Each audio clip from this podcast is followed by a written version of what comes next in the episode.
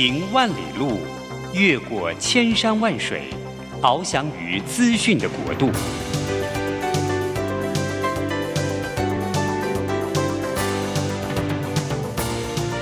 以全方位的视野，飞向更高更远的目标。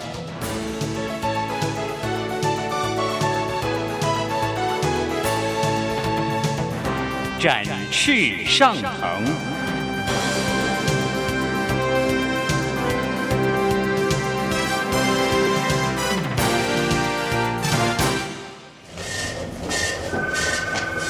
工作不是我的专业。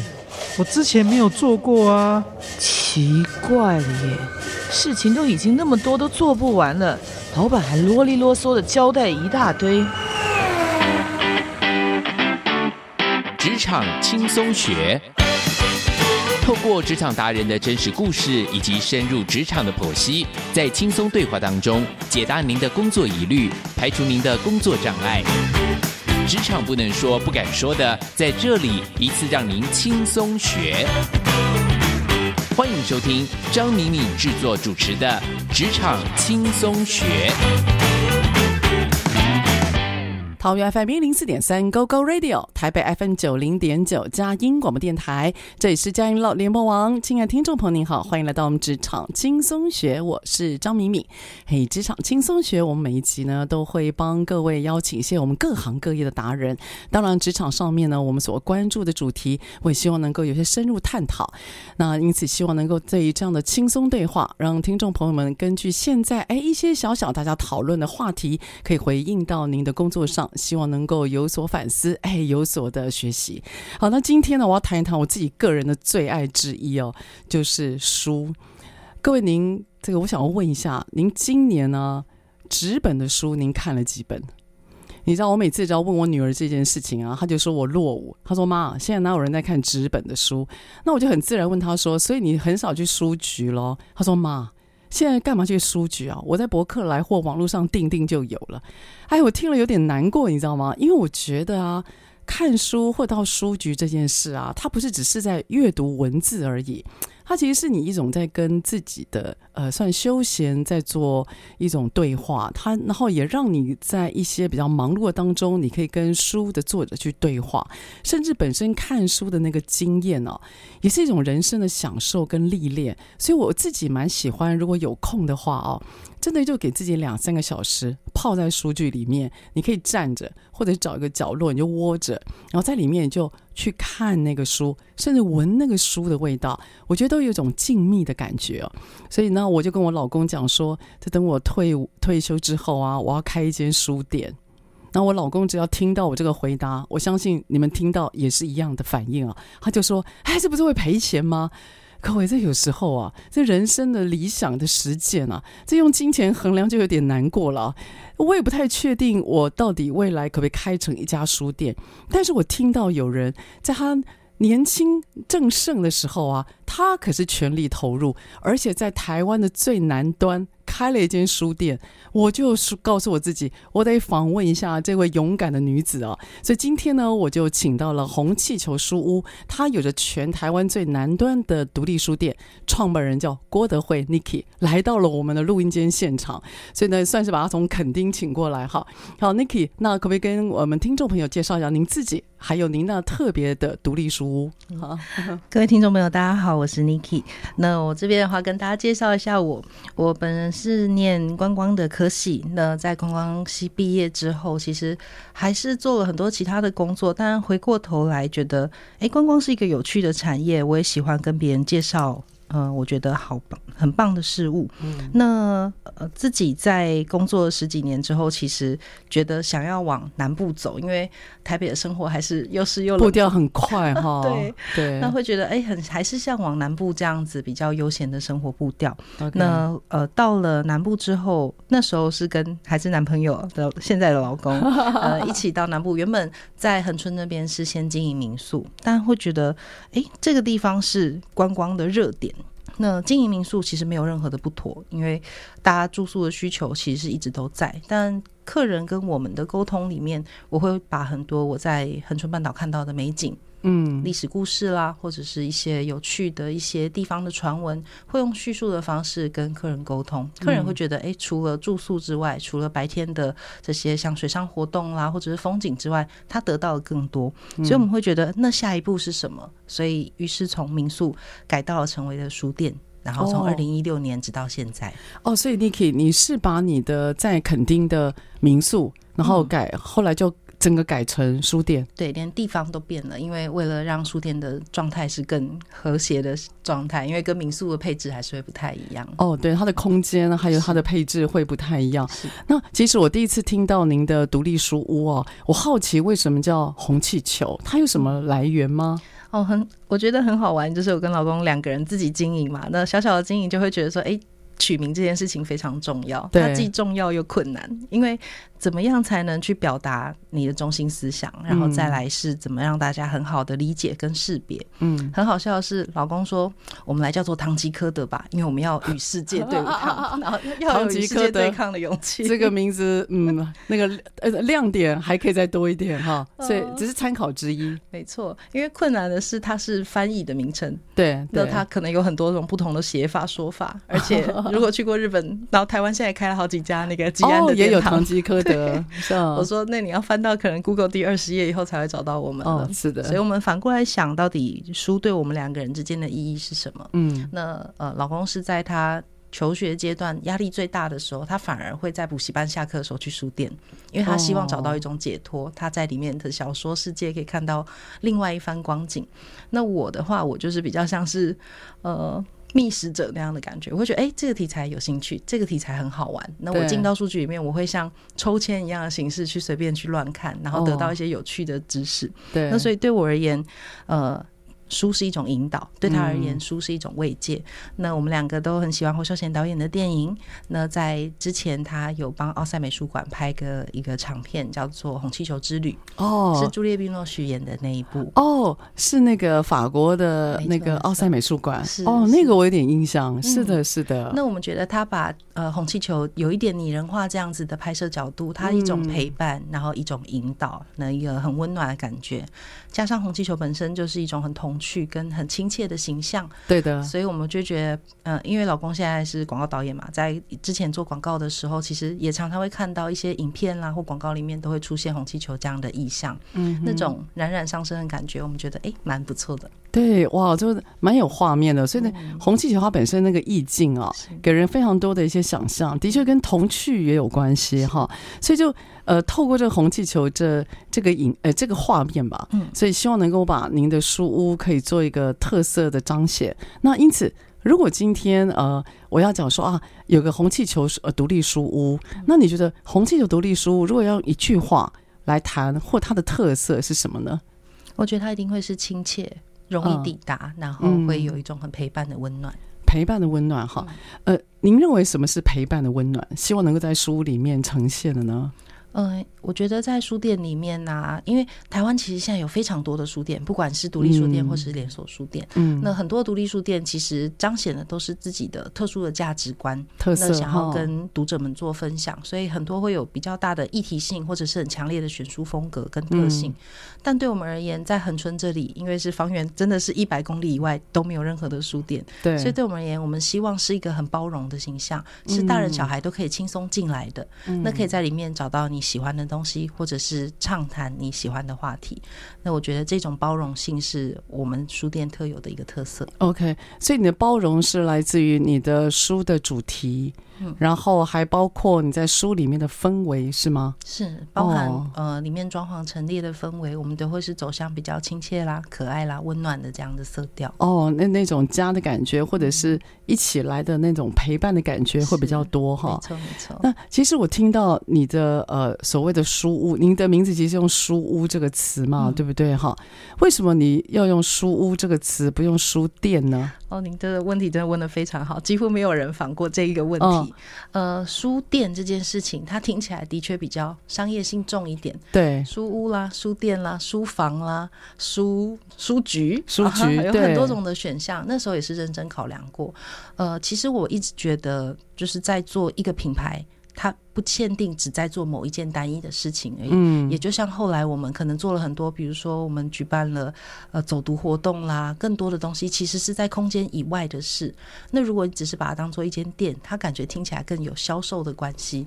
但如果是一间屋子的话，它可以成可大可小，它可以承载很多的事物在里面。对，所以那时候就会觉得，哎，用书屋这样的形象比较柔和，然后也比较有变动性，有变动性，而且比较温暖。通常书屋我们在英文会翻成 house，嗯，可是你书局书店就会翻成 store，对，那 store 就会感觉比较商业导向，所以你有刻意要避开那个第一次听到的那种。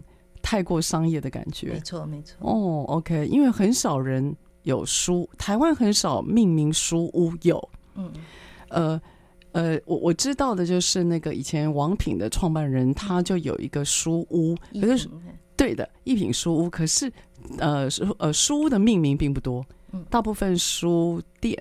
然后小小的书局，类似像这样子的书房，对书房，对，这是很不一样。所以我听到书屋，我就觉得诶特别有一个好奇在了哈。那我想下一个段落，我想特别谈一下，就是独立书店。你你在你在谈独立书店，你为什么没有加入所谓的连锁？因为说真的，连锁书店。他，你也可以做你想做的事情啊。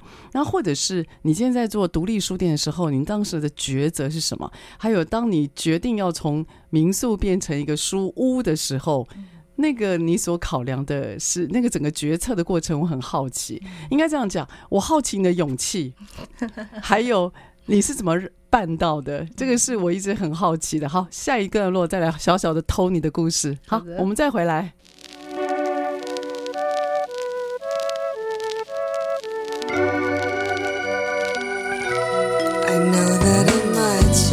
strange, but you make my season start to change.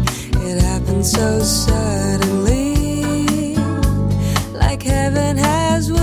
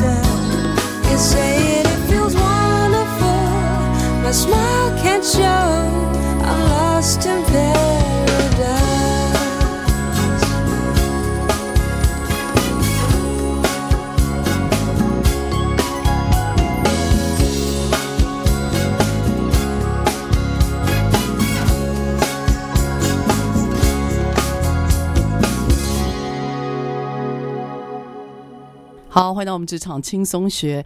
嘿，各位听众朋友，您多久没有去书店了啊？好好的翻或看一本书呢？嘿，所以我今天请到了呢，有全台湾最南端的独立书店，它叫做红气球书屋，创办人。郭德惠，Niki 来到了我们的录音间哈。这个我还是要说，听到有人开独立书，我其实是蛮兴奋的。因为 Niki，我影响我心目当中啊最大的书店或书屋的形象，就是呃英呃有一部电影叫做《Notting Hill》。好，哎，我有点忘记中文它叫什么了，就是休葛兰演的。我我就看到他死守，或者是他守着一个书屋，可其实它里面充满了各种温馨，还有有点像寻宝一样的。我其实蛮喜欢那样子的氛围。然后有时候我看国外的电影啊，还有我有时候去国外旅游的时候，我看到他们的书店，他们其实会空一个空间，让呃作者来念他们的作品。来念那个书，因为其实作者他在做每个作品文字的时候，一定有他还没有办法用文字道出来的情绪或者细节，嗯、所以我一直很想要要有那种国外书店或书屋的氛围。结果 Niki 你做了，好，所以你当初在所谓的连锁还有独立书屋，你是怎么样去摆档，然后最后决定要做独立书屋，而有一个自己的特色呢？你那个整个过程可不可以跟我们描述一下？那个时候，其实连锁书店当然是比较困难，因为相对台湾应该很少有加盟型的连锁书店嘛。嗯，嗯，那独立书店这件事情，我们也觉得哇，很看到了很多的样貌。那在台湾，其实讲到书店，大家就会觉得，哎，成品啊、金石堂啊、对，五南啊，都是非常有有。呃，有规模了，有规模的了。嗯嗯、那那个时候，我们在开我们自己的书店之前，我们花了一周的时间去环岛了一圈，然后去探访各个小的独立书店。哦那大小其实都有。但看完一圈之后，我跟老公的结论就是，我们更迷惘了。哦，是哦，那我各种特色、各种形式都有。Niki，你这样，台湾的独立书店大概几家啊？现在吗？如果我们那个时候大概两百多，哦，也有两百多间已经三百多间了。是哦，嗯、哇，三百多，这超过三百，这是很大的数字哎。没错。OK，那你越看越懵的心情是什么？其实到后来总归纳下来的一个重点就是，大家都是做自己。就是你不想要、不需要成为别人，因为这不管这间店的选书也好、装潢特色也好，或者是你在里面呈现的东西、内容、服务，包含，因为店主通常都是。经营者本人，对对，那你的样貌就会确定了店的样貌。嗯，所以如果你要很刻意的学成品，其实也学不来。那你你你的书架绝对不可能有这么多。对，那呃范围性啦，或者是像专业性，可能也没有那么多大的这些公司的员工可以一起相对应指引你。对，所以相对来讲，你自己能做到什么样的程度？而且我觉得书店绝对是有机体，它会一直一直的在变化。对，那开店第一年、开店第三年跟开店第五年的我们，绝对都长。不一样，那我觉得这也是乐趣所在。是，所以你看起来越来越懵，是因为太像老板自己。嗯，而且你无法模仿，也学不来，学不来。嗯，所以你最后你的你跟你老公讨论的应该是，那如果是你们开呢，会怎么样像你们自己，是吗？对，没错。哦，OK。那如果你你所以怎么样像你们自己，就像你刚刚的形容词，你希望它是温暖的，是你希望它是。呃，能够具有那种包容的，而且甚至是能够往外的，没错。哦，OK。所以，那你们那个怎么讨论出来的？哦，其实不是讨论，应该就是等于一点一滴在建制的过程里面，你就会逐渐成型。OK。然后在客人进来的时候，我们跟客人的互动。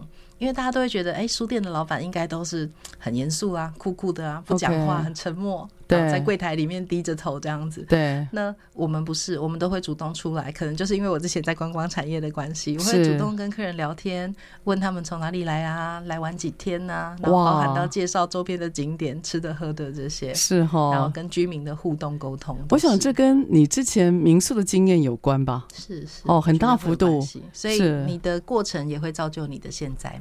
对，的确，就是你的过去的轨迹也会变成你的特色，所以它带有一些民宿的招呼温暖。那这样我慢慢就有点感觉了哈，因为我印象中独立书店老板哦，就是呢那个看起来肤色很暗沉，戴着眼镜，然后吊在鼻梁，蹲下来一言不发的在整理对，整理他书店的角落，所以有时候你开门进去，你其实看不到人，但其实老板是蹲在底下的，所以他一直在整理东西。他大概累到也没办法跟我们讲话，或者是我我我最常碰到的了哈。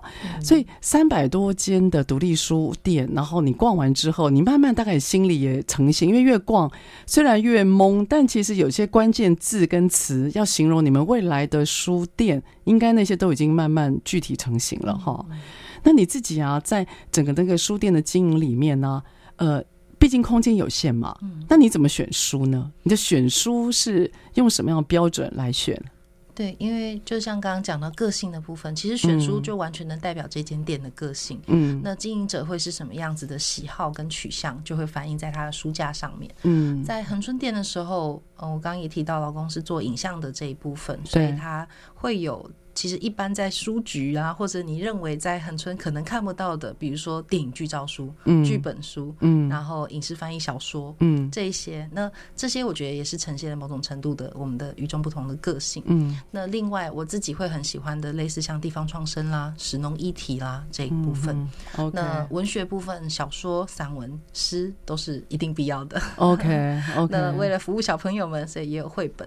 哦，oh, okay. 另外还有中间很中心的一个区块，就是我们觉得一定要有在地性，书店一定要有在地性这件事。嗯哼，所以中间的那个区块，我们就放了跟恒春相关的书籍。哦，oh, 是有一些是很专业，比如说潜水教练特别会来买的贝类的图鉴、oh, 鱼类的图鉴，的确的确，鸟类的图鉴，因为这边有垦丁国家公园嘛，对所以陆海空的领域其实通通都有，所以也会有相对非常专业的图鉴类型的书，嗯、然后也会有比较轻松的。比如说，呃，生态相关的绘本，对，或者是历史相关的绘本，OK，所以会发挥它在地的特色，没错。那容我问一下，那像像现在啊，比如说我我刚刚有跟您提嘛，我每天都会看博客来排行榜。嗯、那现在大家在读书哦，应该讲买书，呃，最大宗应该就是财经吧。嗯。好，那我刚刚提到还有心灵疗伤，对不对？错好，那还有那种呃焦虑的啊，呃、比如说健康的焦虑，或者是其他人际的焦虑哈。所以我发觉那个呃财经。的，然后疗伤的焦虑感，这些大宗的书多半是排行榜。嗯，那这个会出现在您的书店里面吗？其实非常的相对非常少，财经类的相对更少一些。OK，, okay 那心灵疗愈的部分这几年真的是显学，所以我们还是会有一些在 但我觉得书的，尤其是排行榜这件事情，它其实反映现在整个社会的。对于世界的观点，对的，可以看得出来，大家对于周边生活，不管是你财务上的焦虑、人生上的焦虑、人际上的焦虑，其实都是。嗯。嗯，但我觉得书它有时候功能性来讲，它不只是给你一个方向或者是答案，有时候陪伴的过程也是。就你在阅读的过程中，你跟自己对话，也跟书的作者对话。那里面的资讯或者是资料，你可以当做是一个参考。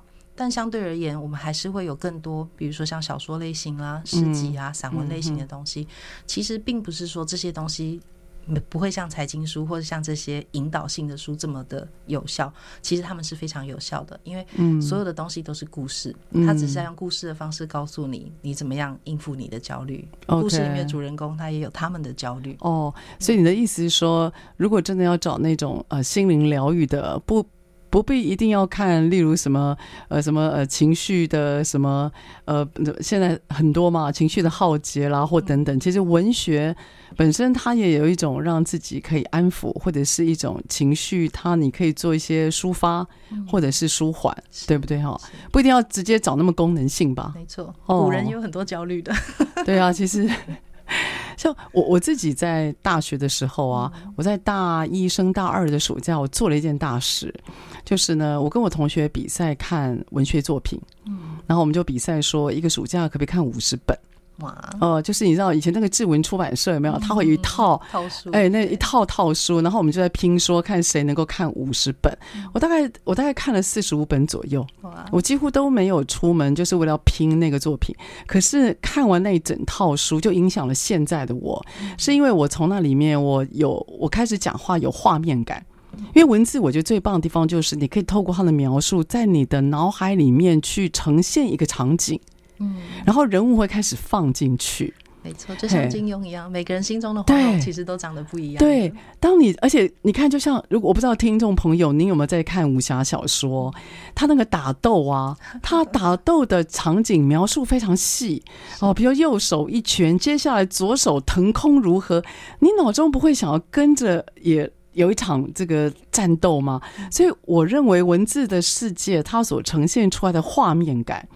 那个的灵活性跟那个天马行空的快乐，这个有时候啊，其实用 CG 对，真的。因此，我真心觉得文字里面的世界其实比你们想象中来的更活泼。只是你要多一点点时间跟耐心，然后去感受那个无与伦比在你脑中演出的各种场景的另外一个时空啊。我觉得真的是挺好的。所以那一段历程影响了我，然后影响让我现在呃，我会有画面感，而且我会觉得我的文笔会似乎有一定的扎实性，就不会说让自己呃写字像讲话。嗯，我觉得写字像讲话是一个忌讳啊！我觉得写字里面其实它有它的文法跟它的节奏感会不太一样哈。对啊，我超爱书的，就是对我听到我女儿不看书哦，我就觉得好可惜。那我听到有人勇敢的开书店，我就一定要力请他过来。好，所以下个单元呢，我想要跟那个 Niki 特别提一下，就是所谓呃书，我们到底怎么样让我们更多的读者从网络上的订购，把它拉出来，而变到我们的店里面，就是我我你觉得我们不管是独立的，或者是连锁的书局、书店、书房等等啊，我们怎样把读者真正留在店里面，让他有更多这样子的阅读的感受，好吗？好，我们下一个段落，我们再聊。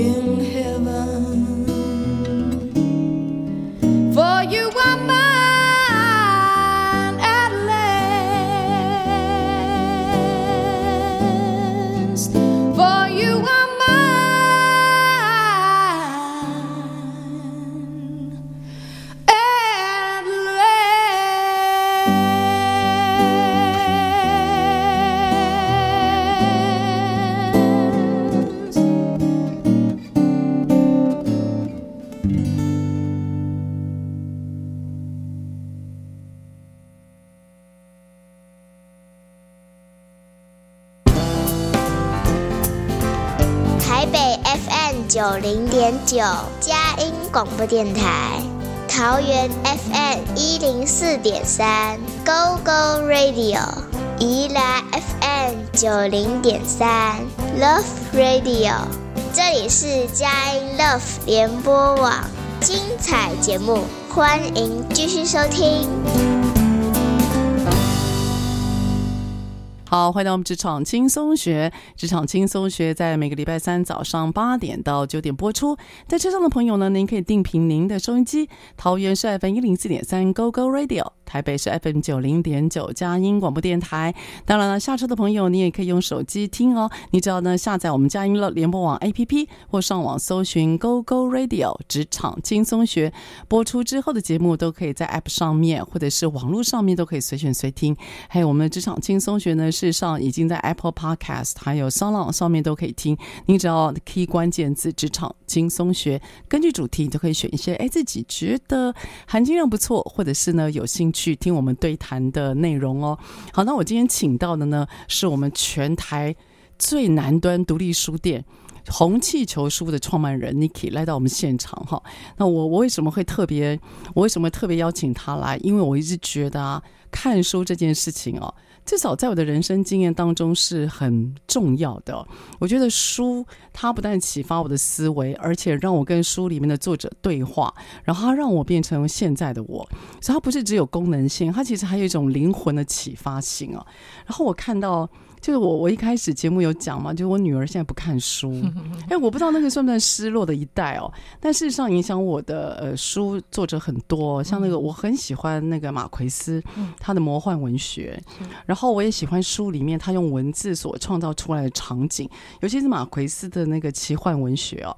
他在谈到百年孤寂的时候，那我可以从他的文字里面，然后我脑中会构筑那个场景，然后那个人物慢慢的登场，那我在脑中就开始演各种人物，所以就好像我知道很多听众朋友，您可能就像武侠小说，我不知道你有没有看过武侠小说，像金庸在写武侠小说，每个人的招式，他那个招式的每一个动作，他其实描述都非常清楚。所以你应该会跟着他在书里的描述，然后在场在你的脑海里有这样的场景啊，比如说哦，右手因此啊那个向上挥了一刀之后，左手立刻怎么样，你就会跟着在脑海演一遍，然后你就觉得哇，自己也在脑海里面演了一演了一出那个金庸的武侠小说。所以就像刚刚 Niki 你提到的嘛，每个人心里面的黄蓉都长得不一样啊，对啊，那。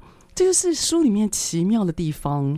呃，如果有时候你把自己置于那个场景，它本身是蛮有疗愈性的。可是我们现在看书都好功能，看书都好快，然后因为要想要解决什么问题，所以就在网络上购买。事实上，有时候解决一个问题，你不需要透过文字啊，你透过一些到书局逛一逛、翻一翻也都好啊。所以，Niki，我们怎么样把人呢、啊？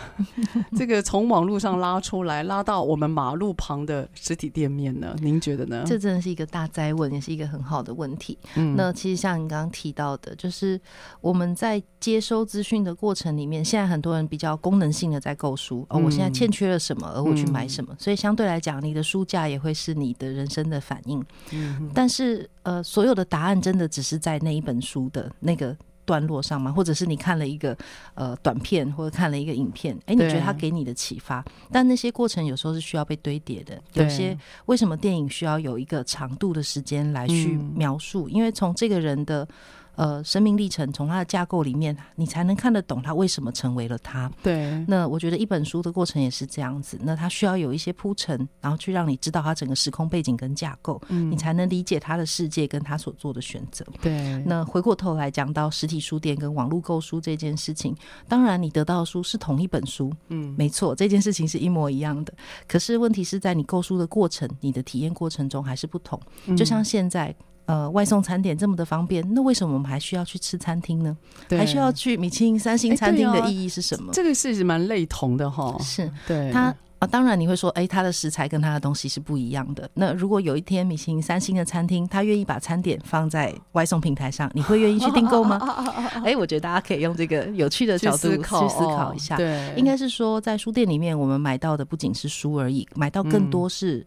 跟人的相遇，跟买书的体验，嗯，对，在我逛的过程里面，我去理解这个空间，去理解这边的选书，嗯，跟包含周遭所有的氛围的呈现。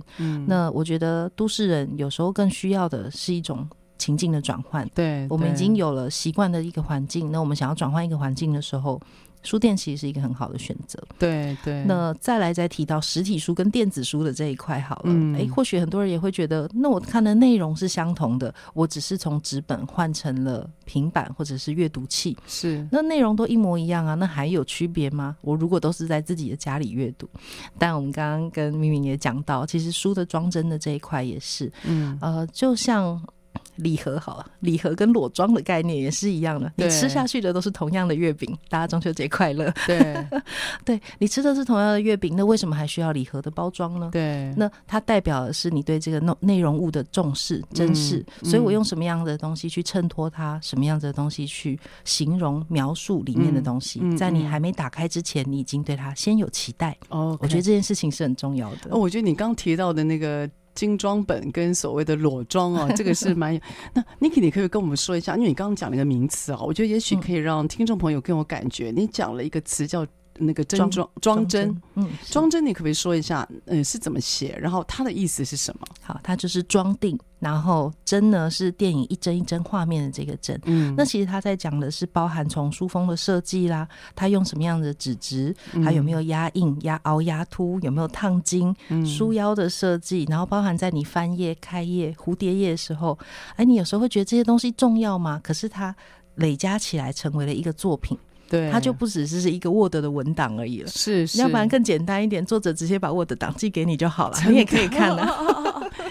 这 其实装帧在台湾哦是有比赛的，是就是一本书它的封面设计，然后它的呃包括它是怎么呈现这本书它的一些呃概念，像呃我一个非常喜欢的作者李慧珍，慧珍呢她就是在一本非常有名的书叫《成为自由人》，她就特别跟出版社去谈如何在阅读的过程当中，呃透过那个那个手啊那个指腹，因为会翻书嘛，所以她就在那个装帧的设计里面。他跟着，因为书会越读越后面，所以当书越读越后面的时候，你会发觉越难翻。所以他透过这样的方式，他去设计书。他的书啊，你正面看，它不是刚刚好切直直的，他的书页是它是阶梯状的，它让往后翻的时候会更好翻。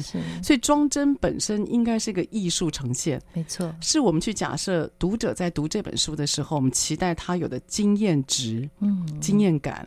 我认为那个是。也许就像你讲的，不只是把，就是你到书店去。其实你是要去放松跟转换你自己，嗯，然后本身摸书也是一个很重要的经验值哈。对，我们现在都在讲无感的体验嘛。那书的东西，除了你在阅读本身视觉过程当中，嗯，可是其实刚刚讲到装帧里面包含连呃行距的间距、排列、字体的大小，哦，对，然后甚至如果是新诗的话，诗集它的文字怎么段落，这些事情也都是。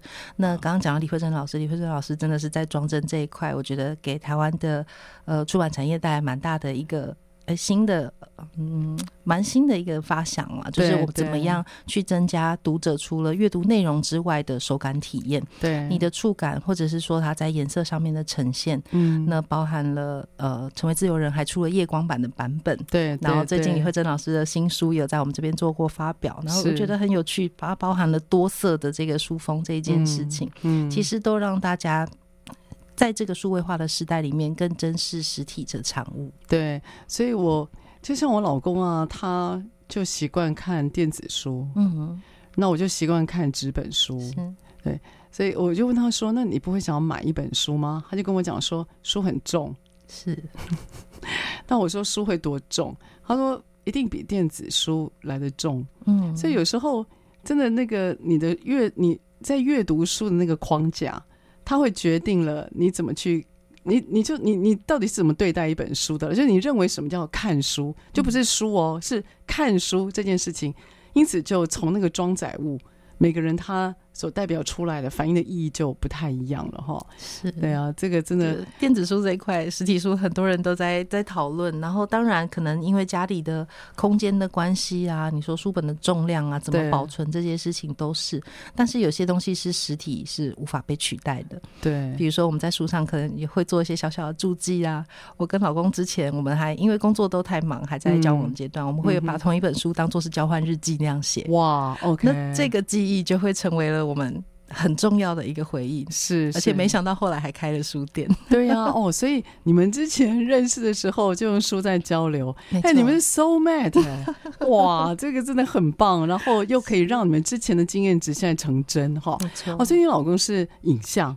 他是广告导演，是。然后您现在是，我知道你有手作，你自己也喜欢手作，对吗？因为我很喜欢那个静下来的过程。哦，是静下来的过程。是。那你自己，你自己现在是全力在经营这个书店，还是你自己也有在呃授课、手作这些的吗？嗯，应该说。书店的过程，书店的经营里面就包含了各式各样的东西，比如说讲座分享啦或者是手作的一些课程，或者是陪伴孩子的一些想读绘本故事，其实都会有的。哦，所以你那边也有读绘本。是，是哇，很棒哎！对啊，我就一直觉得书是要被念出来，因为声音本身有情绪啊、哦。是，如果可以搭配文字呢，真的太棒了。嗯，然后我觉得你声音很好听，谢谢。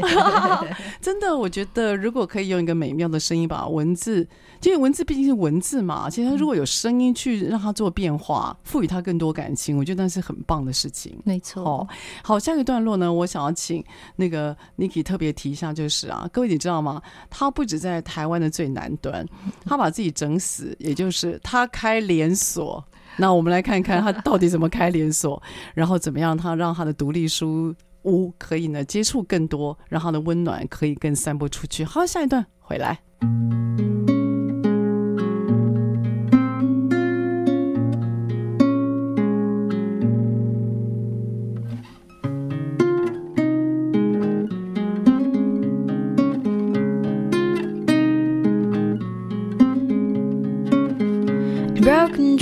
those broken dreams, hoping someday you'll see me. Sky is gray, sky is gray, but I'm dancing in the rain.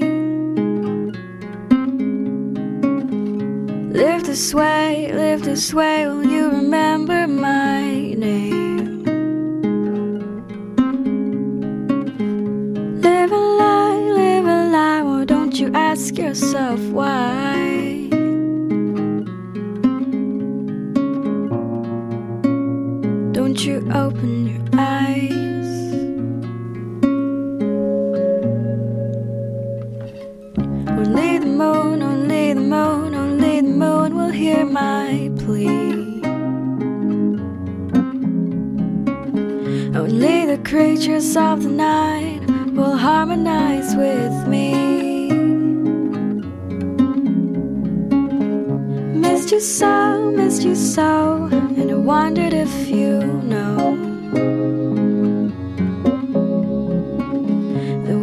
has blown me in its corner, and it's hard to let go.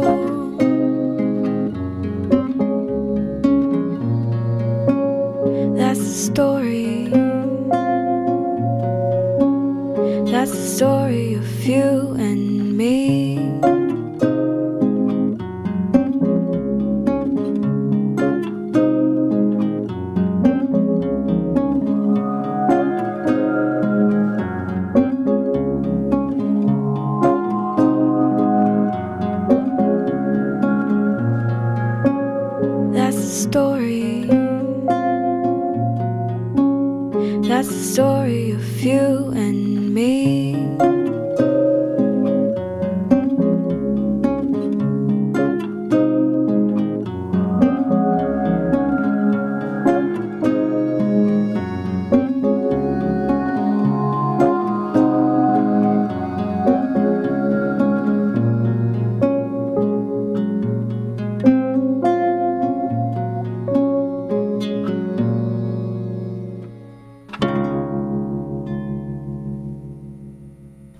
们职场轻松学。今天邀请到的是红气球书屋的创办人郭德惠 Niki 来到我们的现场。这个 Niki 红气球现在已经不止在垦丁的南方飞扬了，现在好像还有北部也有据点，对吗？你要不要谈一谈你另外的那个？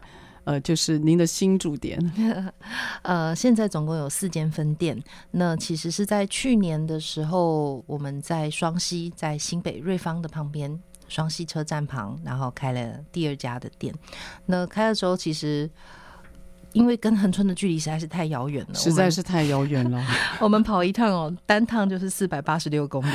我觉得你们疯了。嗯、但会觉得说，呃，我希望啊，在我心中的书店的样貌，不要只是偏乡的一个小店，然后是因为大家的支持。呃，才来。那我觉得那一种支持是有限的。我也觉得书店应该要做的抬头挺胸，不要只是一直在觉得用有人说啊情绪勒索的方式逼迫大家来买。我觉得我一直经营方向都不是这个样子。嗯、我希望我在书店里面的快乐跟满足是可以影响到来的人，嗯、然后影响到他们也愿意来到这样子的空间。那 Niki 为什么是双溪？为什么是双溪？是正好是亲戚。老公的呃，老公的亲戚的老家，嗯，那在那个地方，然后正好试出了那个空间。那阿姨啦，阿姨家，阿姨之前是做了三十五年的便当店，就在车站旁边卖便当，哦、手艺很好，所以生意也很好。是，那阿姨现在退休，那对她而言，哎、欸，这个空间空下来很可惜。之前虽然有转租给其他的餐饮空间，可是也觉得说。当然，大家手艺不如阿姨哦，很容易被拿来比较。那于是阿姨也很苦恼。只是我们正好去拜访的时候，就会被那个场景被美到。嗯，我觉得双溪跟恒春是一个完全不同的世界，是，但是都有那种小镇被保留的那种时空感。对，的确，那个是那个怀旧跟时空感，也是常常让我去双溪旅游一个很重要的点哦。嗯，对啊，蛮好的哦。所以阿姨刚好人生有个空档跟空间，嗯，是。你有犹豫吗？开第二间？哎，那隔很远呢。犹豫一定会犹豫，但是我觉得，呃，人有时候在那个转折的时候，因为。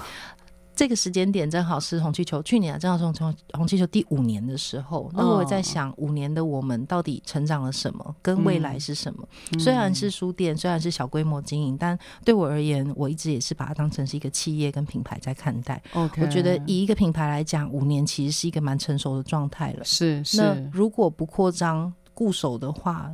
呃，就会变成只是一个大家心中既定的印象。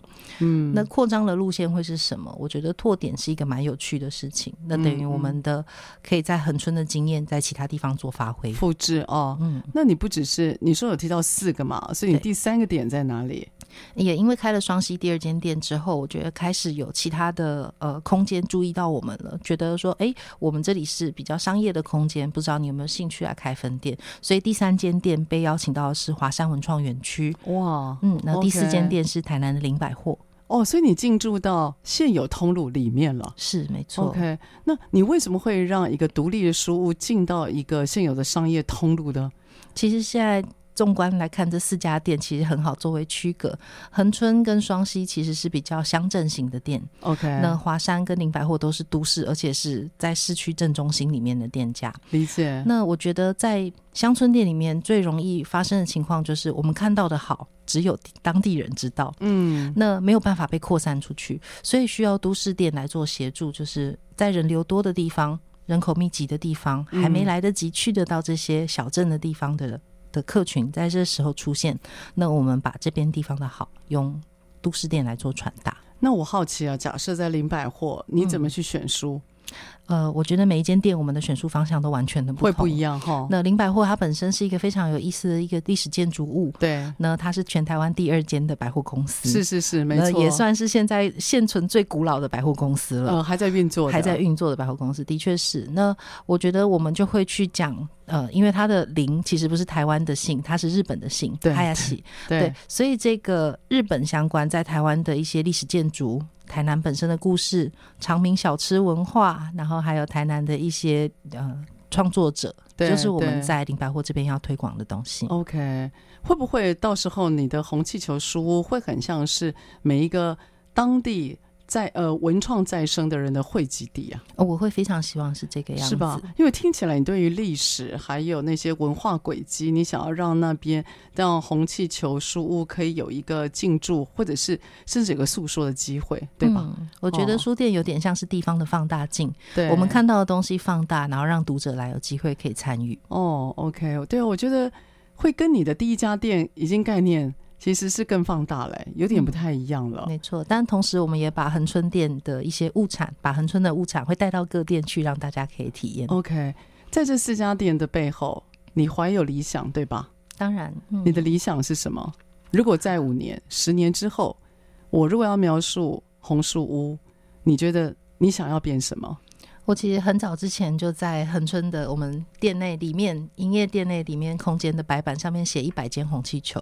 嗯，我觉得那个所谓的一百间，并不是真的是一个目标数量，它跟呃什么全联啦、跟 Seven 的扩张的这种一百不同，而是有一百实体的一百，对不对？哈，搞不好也可能是实体的一百，也许对对对，但它也有可能是一种一百种样貌的感觉。OK，那什么样的样貌？但是它却有一个共同特色呢？你自己觉得？我觉得红气球现在呃刚刚提到的我们的温暖、包容性，然后跟很亲切的这一些事情，嗯，其实是我们整个品牌的一个很重要的一个项目。嗯，然后它成为大家的平台，不管是地方文化的平台，还是说历史啊，或者是外国游客现在来到台湾，台湾呃华山跟林百货都是外国游客现在很多会来造访的地方。那他们可以从红气球书屋里面看到台湾的特色，看到台湾的历史，对，那或者是看到台湾的创作者，包含像现在我们都很希望引入很多的创作者，然后以书店作为平台，可以被更多的被看见。嗯、哇，是，所以。我我我感觉你在开这些店呢、啊，你自己有一个热血支撑，我我说不上来，就是。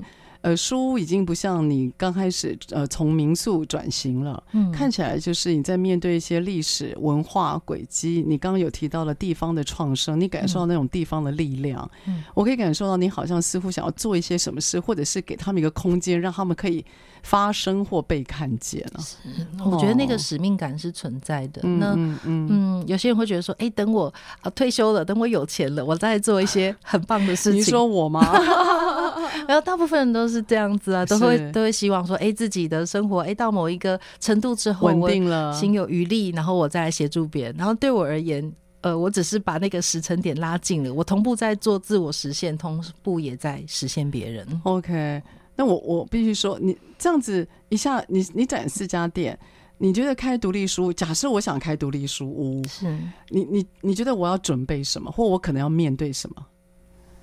哇，这个问题，对，就是、呃、因为很多人其实也都会来问我们这个。嗯、首先，我觉得你要先认识你自己是谁，OK，你的优势在哪里？嗯，比如说有些人他就是特别喜欢自然人文。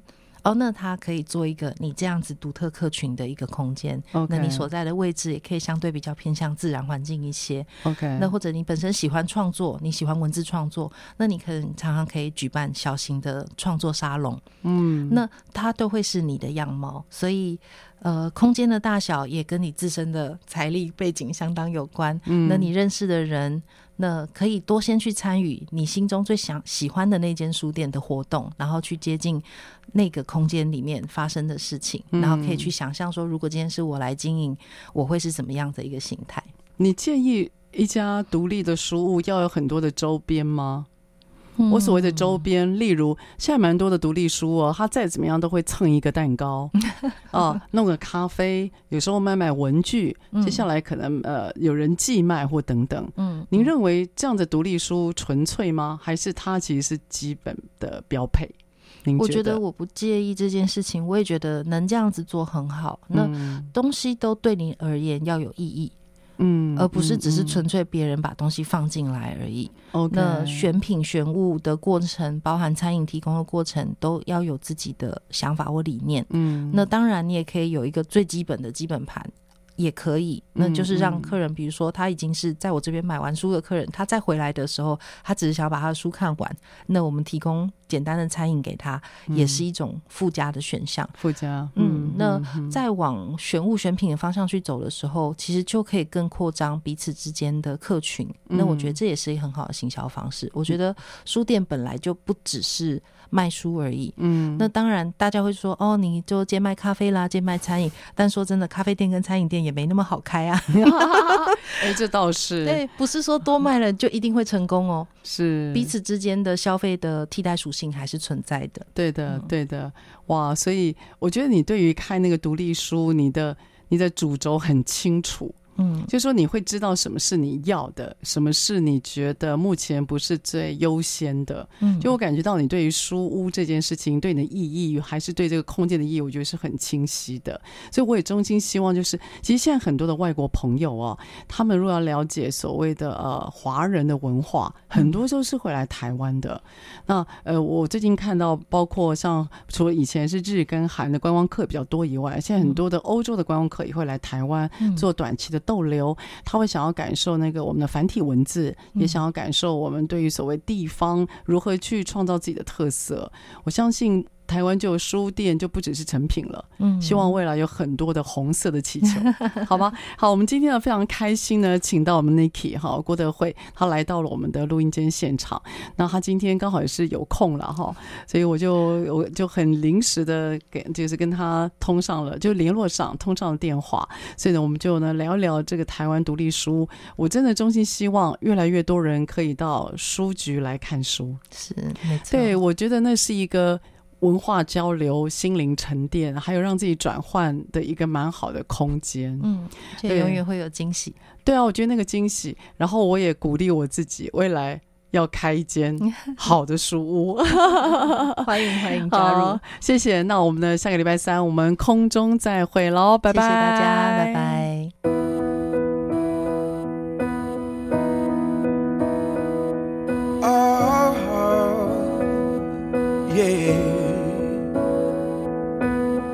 Got a good thing, babe.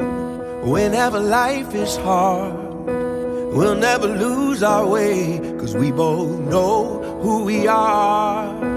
Who knows about tomorrow? We don't know what's in the stars. I just know I'll always follow the light in your heart. I'm not worried about us, and I've never been. We know how the story ends. We will never break. We will never break. Build on a foundation strong enough to stay.